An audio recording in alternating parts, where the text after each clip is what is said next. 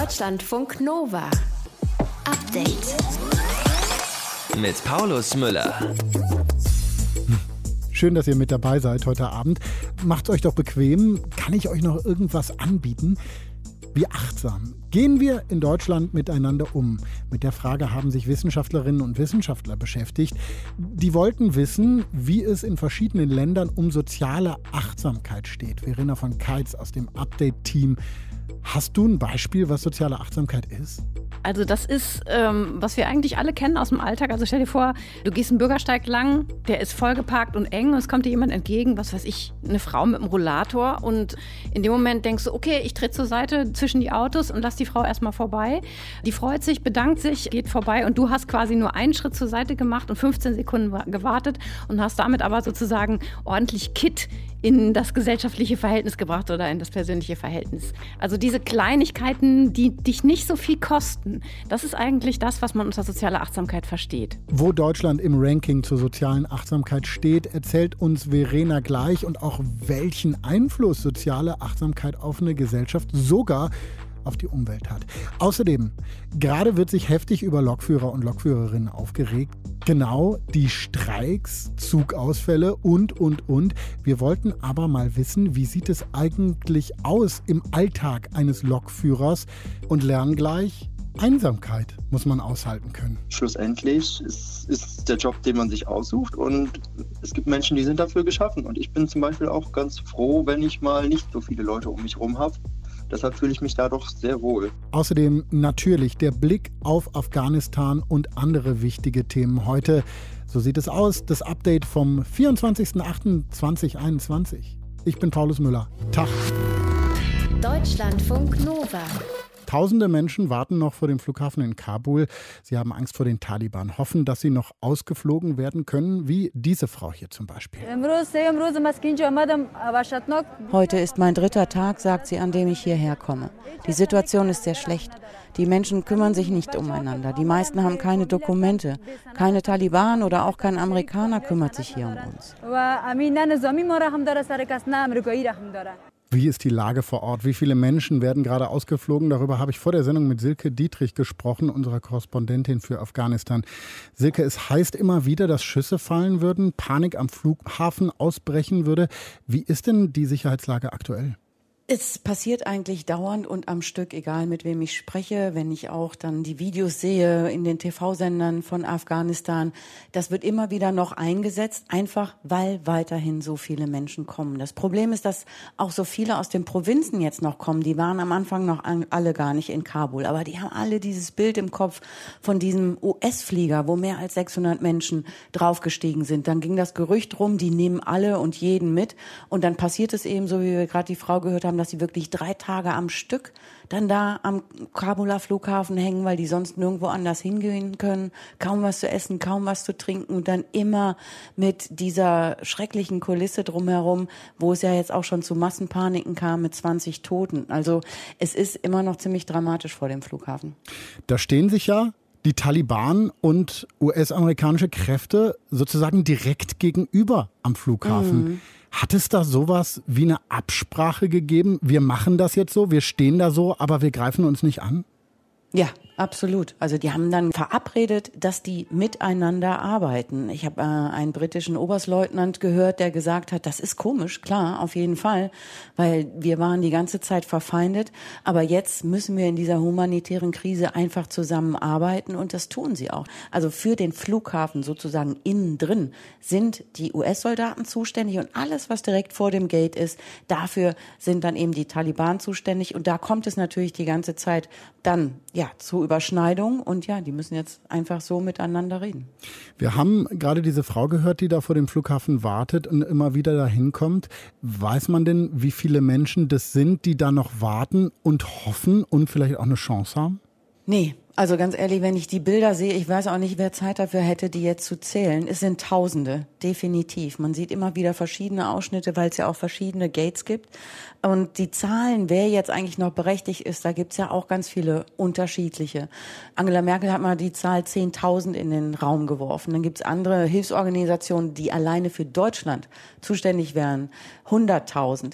Die USA haben auch immer schon von 100.000 gesprochen. Also es sind ja auch so viele verschiedene Listen im Umlauf. Da sind dann Ortskräfte, die für die Truppen gearbeitet haben, Ortskräfte, die für internationale Organisationen oder für die Diplomaten gearbeitet haben und dann einfach gefährdete Menschen, Frauen, die sehr exponiert waren, Journalistinnen, Frauen, die in den Medien als Anchorwomen gearbeitet haben, Frauenrechtlerinnen, Menschen, die in der Regierung gearbeitet haben, die jetzt auch alle versuchen, auf Listen zu kommen, weil sie Angst haben vor den Taliban, weil sie vorher eben auf Seiten der Gegner waren. Also tausende Menschen, die noch hoffen, rauszukommen. Mhm. Nur wissen wir, dass da ständig irgendwie Flieger landen aus verschiedensten Nationen.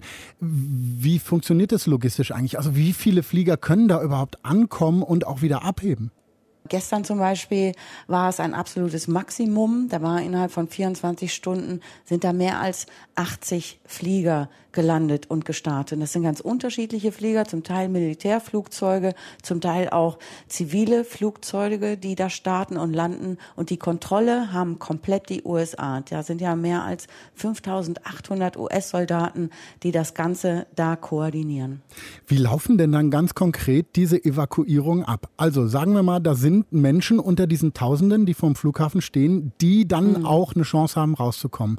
Wie funktioniert das, dass die dann erstmal zum Flughafen Flughafen kommen, dann auch zu den richtigen Maschinen, wo ja dann diese verschiedenen Checkpoints sind, einmal die Taliban, einmal die US-Amerikaner. Wie funktioniert diese Logistik, Silke?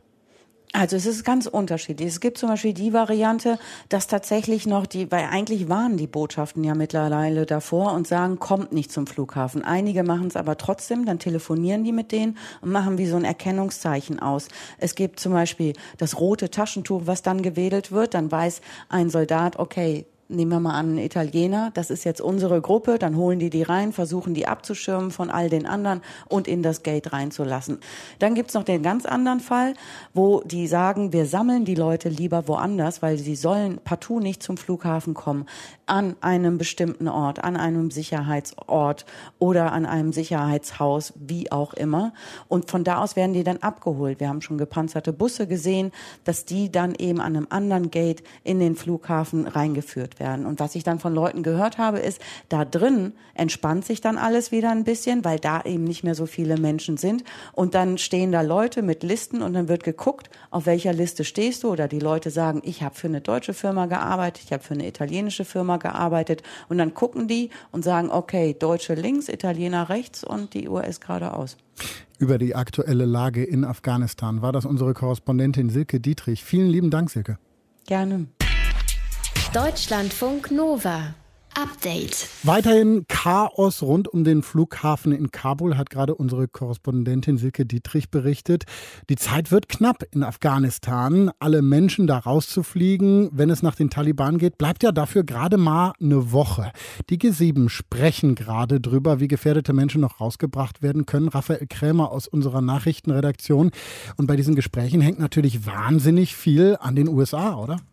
Sagt sogar alles, denn ohne die USA wären die Einsatzkräfte aus anderen Ländern wohl aufgeschmissen. Die Bundeswehr natürlich, aber auch zum Beispiel Großbritannien macht seine Militärpräsenz in Kabul von den USA abhängig. Bisher hält US-Präsident Joe Biden grundsätzlich an seinen Plänen fest, die US-Truppen bis nächsten Dienstag aus Afghanistan abzuziehen. Er hat auch mal die Möglichkeit offen gelassen, den Einsatz möglicherweise zu verlängern. Und das genau ist es auch, wovon die anderen Staats- und Regierungschefs und Chefinnen Biden heute beim G7 Treffen wohl überzeugen wollen, aber tatsächlich deuten die Signale gerade eher in die Richtung, dass der Einsatz nicht verlängert wird.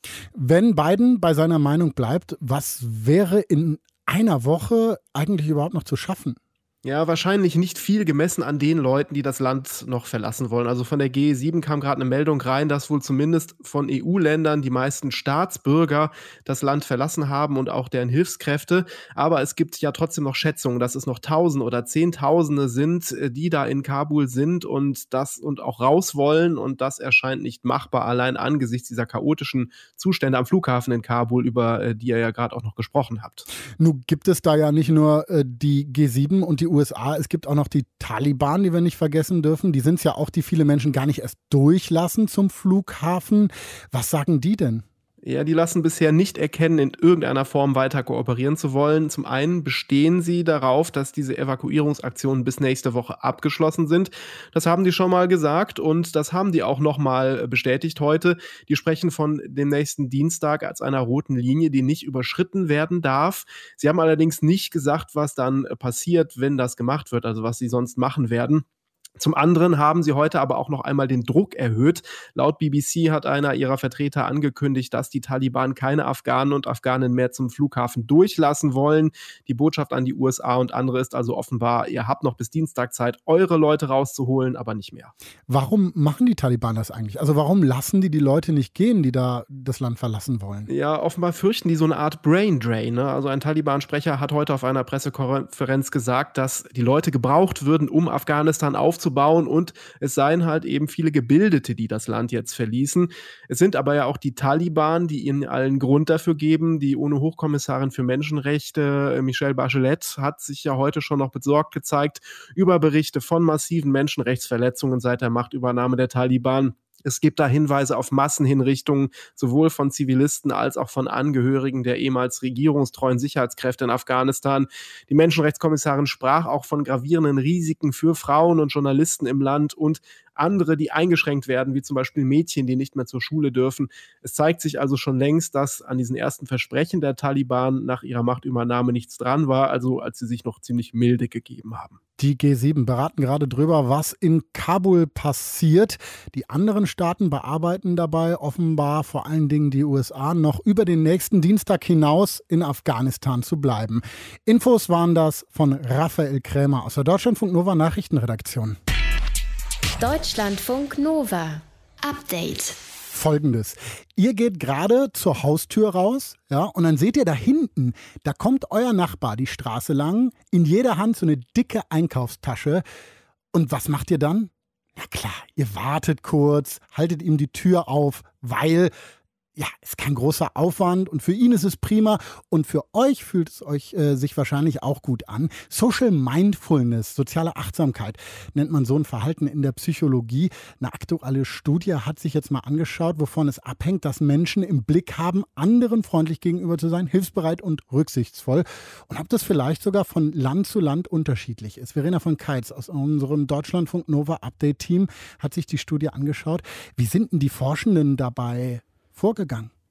Also das große Team von internationalen Wissenschaftlerinnen und Wissenschaftlern hat ganz gezielt geguckt auf diese alltäglichen kleinen Handlungen, die die Person, die der anderen was Gutes tut, eigentlich nicht viel kostet, die aber große Auswirkungen hat für den sozialen Zusammenhalt. Bisher, so schreiben sie, wurde in Untersuchungen zum Kooperationsverhalten, so wird das ja auch genannt, zwischen Menschen oft eher geschaut, ob jemand bereit ist, zum Beispiel größere Summen Geld mit anderen zu teilen oder das Geld dann lieber für sich selber behält. Das nennt man auch prosoziales Verhalten. Und das ist aber mit größeren Kosten verbunden. Worum geht es denn dann bei der sozialen Achtsamkeit genau? Also es geht vor allem darum, inwiefern Menschen anderen eine Wahl lassen, ohne selbst jetzt einen riesigen Aufwand veranstalten zu müssen. Dafür nennen die Forschenden ein schönes Beispiel. Alex und Mary, die kommen etwas verspätet zu einer Betriebsfeier. Beide wollen gern Rotwein trinken. Auf dem Tisch stehen dann ein paar vorgefüllte Gläser. Es gibt ein, ein einziges noch mit Merlot und der Rest ist mit Cabernet Sauvignon gefüllt. Mary ist zuerst am Tisch und sie entscheidet sich dann für ein Glas Cabernet Sauvignon, obwohl sie vielleicht etwas lieber den Merlot genommen hätte. Warum macht sie das? Damit Alex, wenn er sich kurz darauf selber ein Glas holen will, auch noch eine Wahl hat zwischen zwei verschiedenen Weinsorten. Oh, das ist nett. Das ist wirklich nett. Und diese Art von sozialer Achtsamkeit ist natürlich besonders förderlich, wenn Alex merkt, dass Mary ihm die Wahl gelassen hat. Und für die Studie haben die Forschenden ein ganz ähnliches Szenario aufgestellt. Also eine Person darf sich zuerst bedienen und entscheidet so, ob die andere noch eine Auswahl hat zwischen verschiedenen Sachen. Und das war dann das Maß für die soziale Achtsamkeit. Insgesamt wurden äh, etwa 10.000 Testpersonen in die Studie äh, einbezogen aus 31 Industrieländern. Und es hat sich gezeigt, dass es zwischen den Ländern zum Teil wirklich deutliche Unterschiede gab, wie stark die soziale Achtsamkeit ausgeprägt ist. In welchen Ländern war sie denn am größten? Auf Platz 1 ist Japan gelandet, gefolgt von Mexiko und Österreich. Deutschland steht auf Platz 10, noch vor Schweden, den USA und Kanada. Und auf den letzten drei Plätzen finden sich Indien, Türkei und Indonesien. Mhm. Ist jetzt nicht unbedingt das, was ich erwartet hätte. Außer Japan, da hören wir immer wieder, dass die total höflich sind da und dass man in Rücksicht aufeinander nimmt und so und dass das wichtig ist, ne, da. Genau, das stimmt. Aber dass es sozusagen nicht so kommt, wie man denkt, dass nur solche Länder wie Japan oben stehen, ähm, das liegt daran, dass sehr viele Faktoren offenbar eine Rolle spielen, wenn es um sozial achtsames Verhalten geht. Unter anderem scheint diese soziale Achtsamkeit gefördert zu werden durch eine höhere Bildung der Eltern, aber zum Beispiel auch, wenn die Gehaltsschere innerhalb eines Landes nicht so groß ist, also wenn Menschen nicht total unterschiedlich viel verdienen. Außerdem sind Leute sozial achtsamer in Ländern, in denen Religiosität eine geringere Rolle spielt, wobei die Forschenden genau da sagen, dass sie das nicht auf der individuellen Ebene angeschaut haben, also wie religiös die einzelnen Probandinnen sind. Das heißt, es spielt auch sowas eine Rolle, wie, wie ein Staat organisiert ist? Ja, genau. Also in Ländern mit demokratischer Verfassung und Gesetzgebung findet sich mehr sozial achtsames Verhalten als in Ländern, die autoritär regiert werden. Das sieht das Forschungsteam auch als klares Zeichen, dass dieses Verhalten eben nicht davon angetrieben wird, irgendwelchen Machthabern zu gehorchen, weil die das jetzt als gewünschtes Verhalten vorschreiben, sondern wirklich dadurch, dass Menschen in echten gegenseitigen Beziehungen zueinander stehen und sich als gleichwertige Personen anerkennen. Und das, interessanter Punkt, hat übrigens offensichtlich auch Folgen für die Umwelt. Hä? Wie das denn? In der Studie kam raus, dass dort, wo soziale Achtsamkeit stärker ausgeprägt ist, es auch mehr gesellschaftliche Anstrengungen für Umweltschutz und den Erhalt von Ökosystemen gibt. Was laut den Forschenden heißen könnte, also da, wo sozial achtsames Verhalten gepflegt wird, geht es dann nicht nur um mein direktes Gegenüber, sondern auch darum, anderen Menschen, die ich vielleicht oder wahrscheinlich nicht kenne, eine gesunde Erde hinterlassen zu wollen. Däh. Also fassen wir zusammen, seid nett zueinander. Das ist nicht nur gut für euch und für die, zu denen ihr nett seid, sondern auch für die Gesellschaft und sogar für die Umwelt. Verena von Keitz war das über eine Studie zu sozialer Achtsamkeit hier in Deutschlandfunk Nova. Danke dir. Deutschlandfunk Nova. Update. Lokführer Gibt sicher Leute, die kriegen bei dem Wort direkt mal Puls. Genau, Streik und damit Chaos für viele, die mit der Bahn von A nach B wollen. Die Lokführergewerkschaft GDL fordert eine Corona-Prämie von 600 Euro und eine Lohnerhöhung von 3,2 Prozent. Es geht aber auch um sowas wie Jahresschichtpläne und bezahlte Wegezeiten. Wir wollten wissen, wie arbeiten Lokführerinnen und Lokführer eigentlich? Wie sieht so ein Alltag in der Lok aus? Besprechen wir jetzt mit Marcel Bratwurst-Klingenstein. Hi. Guten Tag. Mit dir könnten wir auch über andere Themen sprechen. Du kandidierst als Kandidat von Die Partei im Rhein-Sieg-Kreis in NRW für den Bundestag. Aber du bist eben auch Triebwagenführer bei einem Logistikunternehmen. Nicht bei der Deutschen Bahn, muss man da anmerken. Das heißt, du streikst auch nicht. Bildest auch andere Lokführerinnen und Lokführer aus. Ich erwische dich gerade, während du auf dem Zug wartest. Wo bist du? Ich bin noch kurz vor meiner Bereitschaft. Um 18 Uhr geht's los. Und dann warte ich darauf, dass ein Zug möglicherweise unbesetzt ist, ohne Personal oder irgendwas dazwischen kommt. Und dann bin ich bereit, um den zu übernehmen. Ich bin gerade in Gemünden am Main.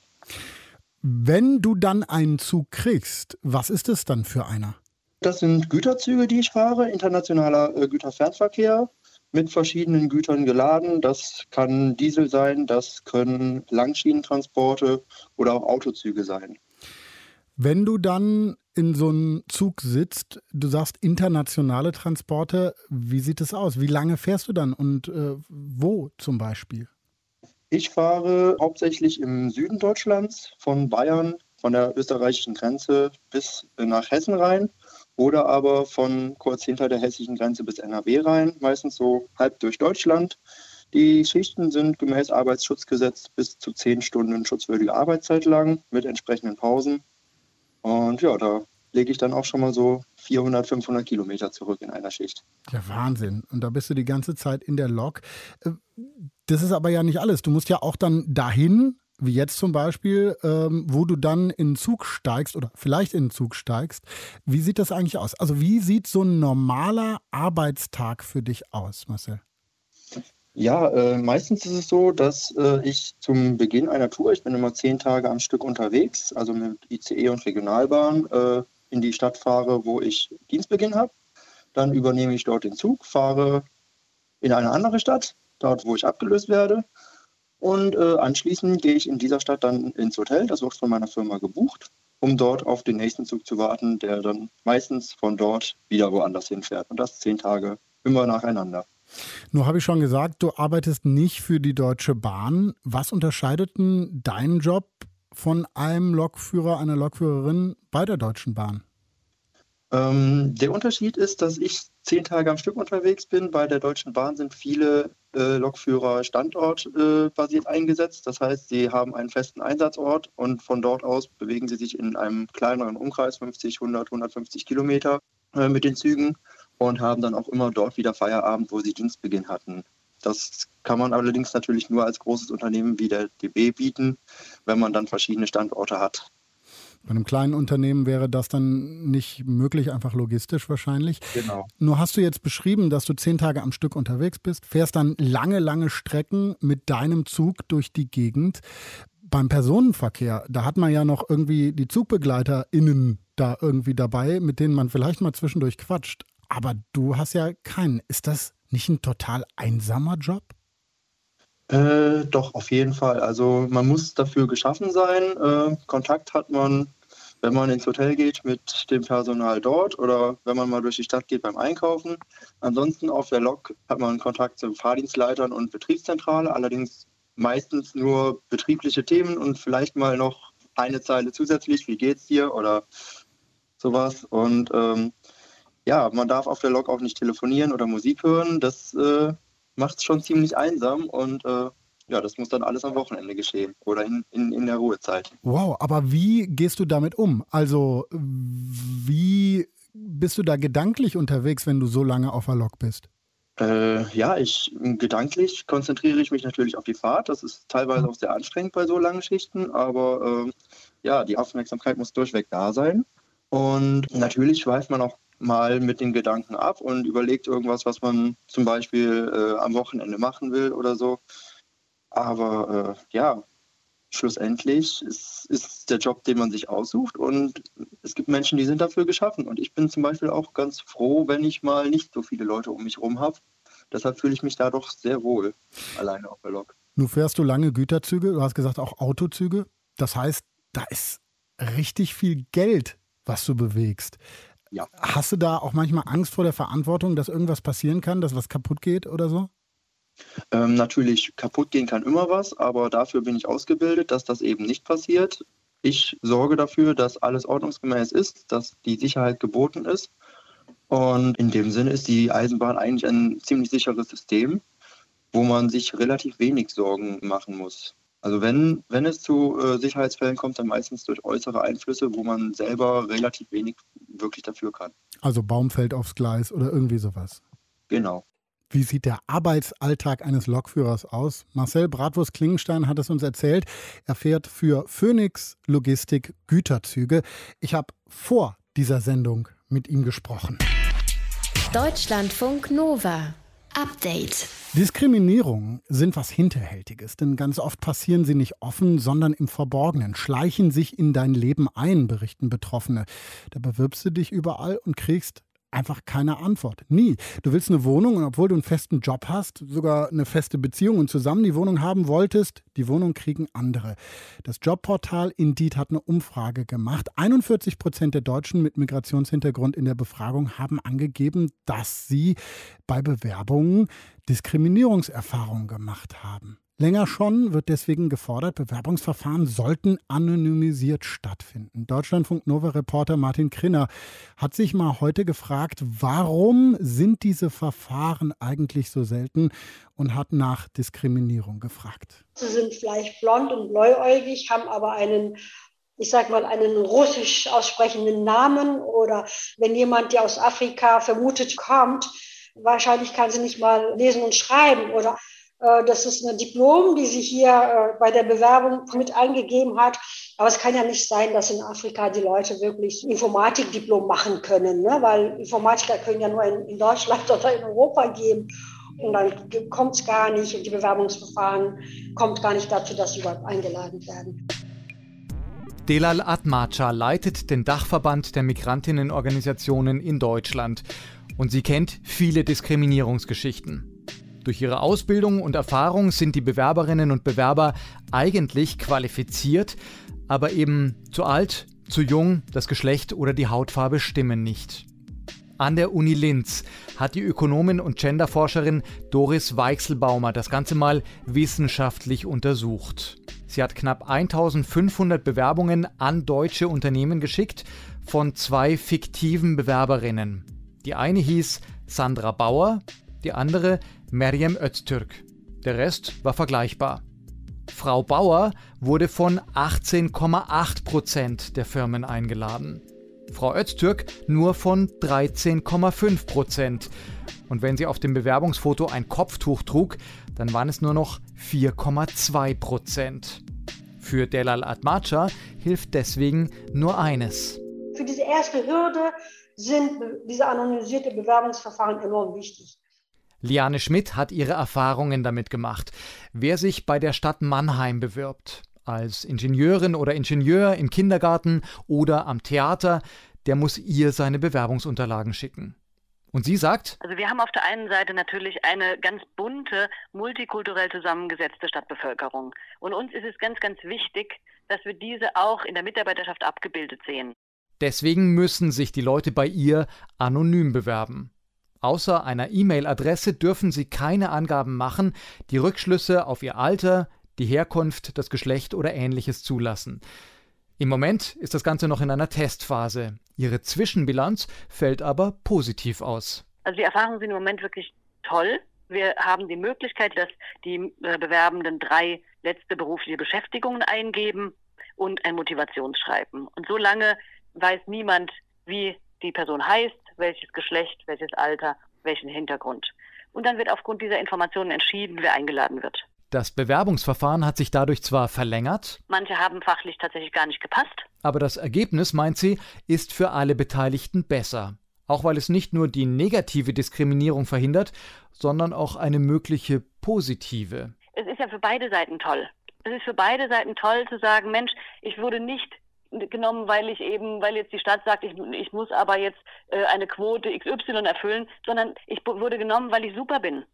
Gerade in der Privatwirtschaft ist die Skepsis gegenüber anonymen Bewerbungen aber noch sehr groß, meint Sebastian Bickerich von der Antidiskriminierungsstelle des Bundes. Weil man ähm, äh, äh, damit argumentiert, dass äh, anonymisierte Bewerbungsverfahren einen gesichtslosen Bewerber bringen würden und man gar nicht wüsste, wer dann kommt. Das sei aber ein Trugschluss, meint er, denn genau das Gegenteil sei der Fall.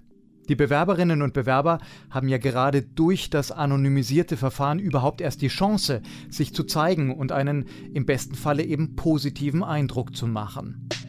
Und das Argument, dass die Vorbehalte dann einfach in die nächste Runde, also vom Checken der Bewerbungsunterlagen ins eigentliche Gespräch verlagert würden, das lässt Sebastian Bickerich ebenfalls nicht gelten.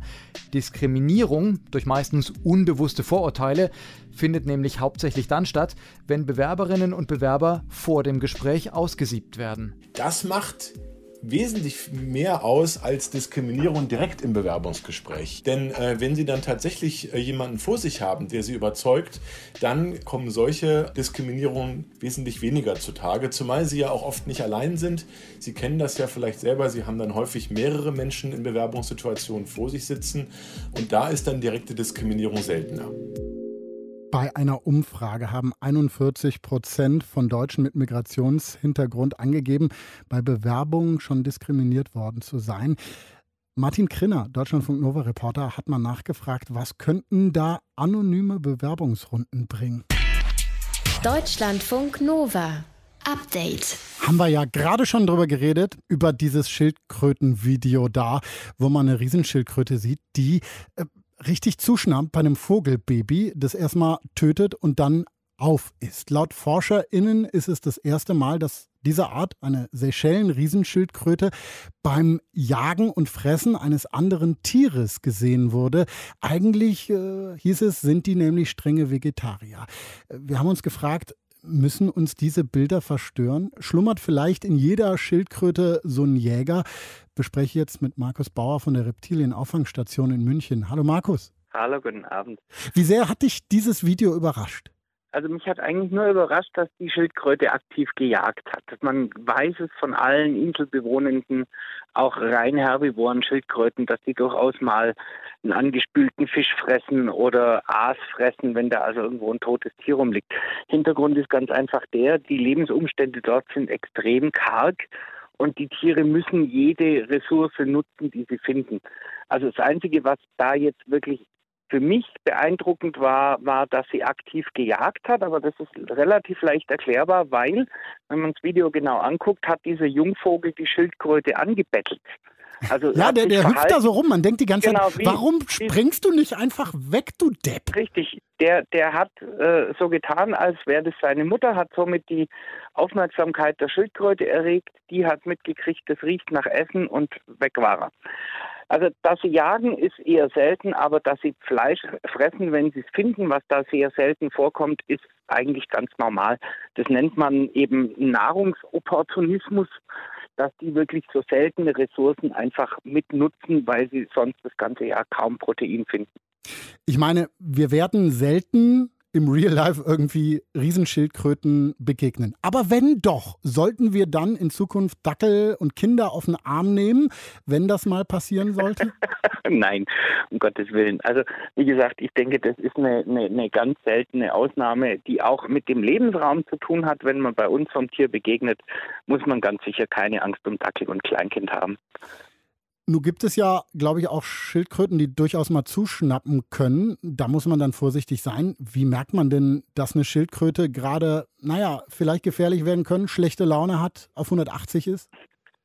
Naja gut, die schlechte Laune merkt man meistens, wenn sie einen anfauchen. Bei den Landschildkröten ist es so, dass die sich einfach zurückziehen und wenn man sie dann immer noch malträtiert, dann zwicken die mal. Aber bei einigen Wasserschildkröten, die sind da viel offensiver.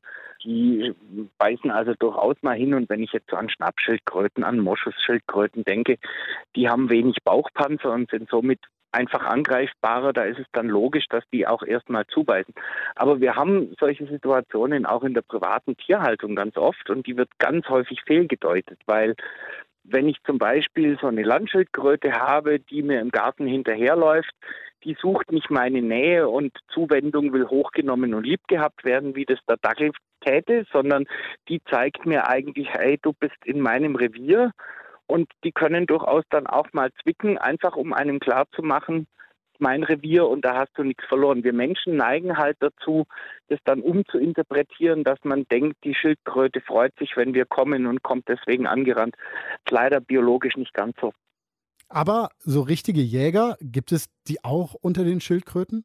Ja, natürlich. Also wir haben eine ganze Reihe fleischfressender Schildkröten, die zum Beispiel als Lauerjäger unterwegs sind, also einfach nur regungslos irgendwo am Gewässergrund sind meistens Wasserschildkröten, liegen und warten, bis ein Fisch vorbeikommt und sich den schnappen. Äh, da denke ich jetzt an viele Weichschildkröten, die graben sich auch noch ein. Dann gibt es aktive Jäger, auch da wieder bei den Weichschildkröten, die ganz gezielt einen einzelnen Fisch verfolgen, ihn packen und fressen. Dann gibt es die sogenannten Saugschnapper. Klingt bekloppt, aber es ist so. Die haben quasi ein ganz großes Zungenbein. Und wenn die das aufstellen, entsteht ein ganz riesiger Unterdruck im Maul. Und wenn die dann das Maul aufmachen, strudelt das Beutetier, also ein Fisch, eine Garnele oder was auch immer, richtig mit einer großen Menge Wasser rein. Das erinnert dann immer so ein bisschen an, an, an Wale, wenn die zum Beispiel in so einen Fischschwarm reingehen. Da ist dann auch die ganze Kehle gebläht und das Wasser wird wieder ausgespuckt, der Fisch wird verschluckt. Das gibt es auch und es gibt sogar Angler. Also die, die Geierschildkröte aus den USA zum Beispiel, die hat einen Zungenfortsatz, der sieht aus wie ein Würmchen oder so eine, so eine Fliegenlarve. Und die Schildkröte selber ist braun, erinnert an so ein Stück Holz, mehr oder weniger. Die tarnt sich also ganz toll. Dann reißt die ihr Maul auf, bewegt diesen roten Wurm und jeder Fisch, der vorbeikommt, hält das natürlich für Mittagessen. Ja. und dann macht Schnapp und weg ist der Fisch. Also da gibt es schon auch aktive Jäger, auch bei den Landschildkröten gibt es immer wieder Tiere, die eben in Ausnahmesituationen sich dann mal eine Ressource holen. Wenn ich jetzt nur an die heimischen Land oder an die hier häufig gehaltenen Landschildkröten denke, die fressen jede Schnecke, die sie erwischen können, weil in der natürlichen Umgebung gibt es davon nur ganz wenig. Bei uns laufen sie eher alle fünf Minuten über den Weg und dann frisst sie halt jede, die sie kriegt. Das ist dann auf Dauer oft nicht so ganz gesund für die Tiere. Markus, du hast so ein bisschen meinen Blick von Schildkröten, dieses wunderbar friedliche Tier, äh, ein bisschen zerstört, muss ich sagen, mit diesem Gespräch. Aber tut mir leid. es, es, war mal wieder sehr, sehr spannend. Vielen, vielen Dank für diese Infos über Schildkröten. Markus Bauer war das von der Reptilienauffangstation München. Deutschlandfunk Nova. Update. Montag bis Freitag, immer zwischen 18 und 20 Uhr. Mehr auf deutschlandfunknova.de.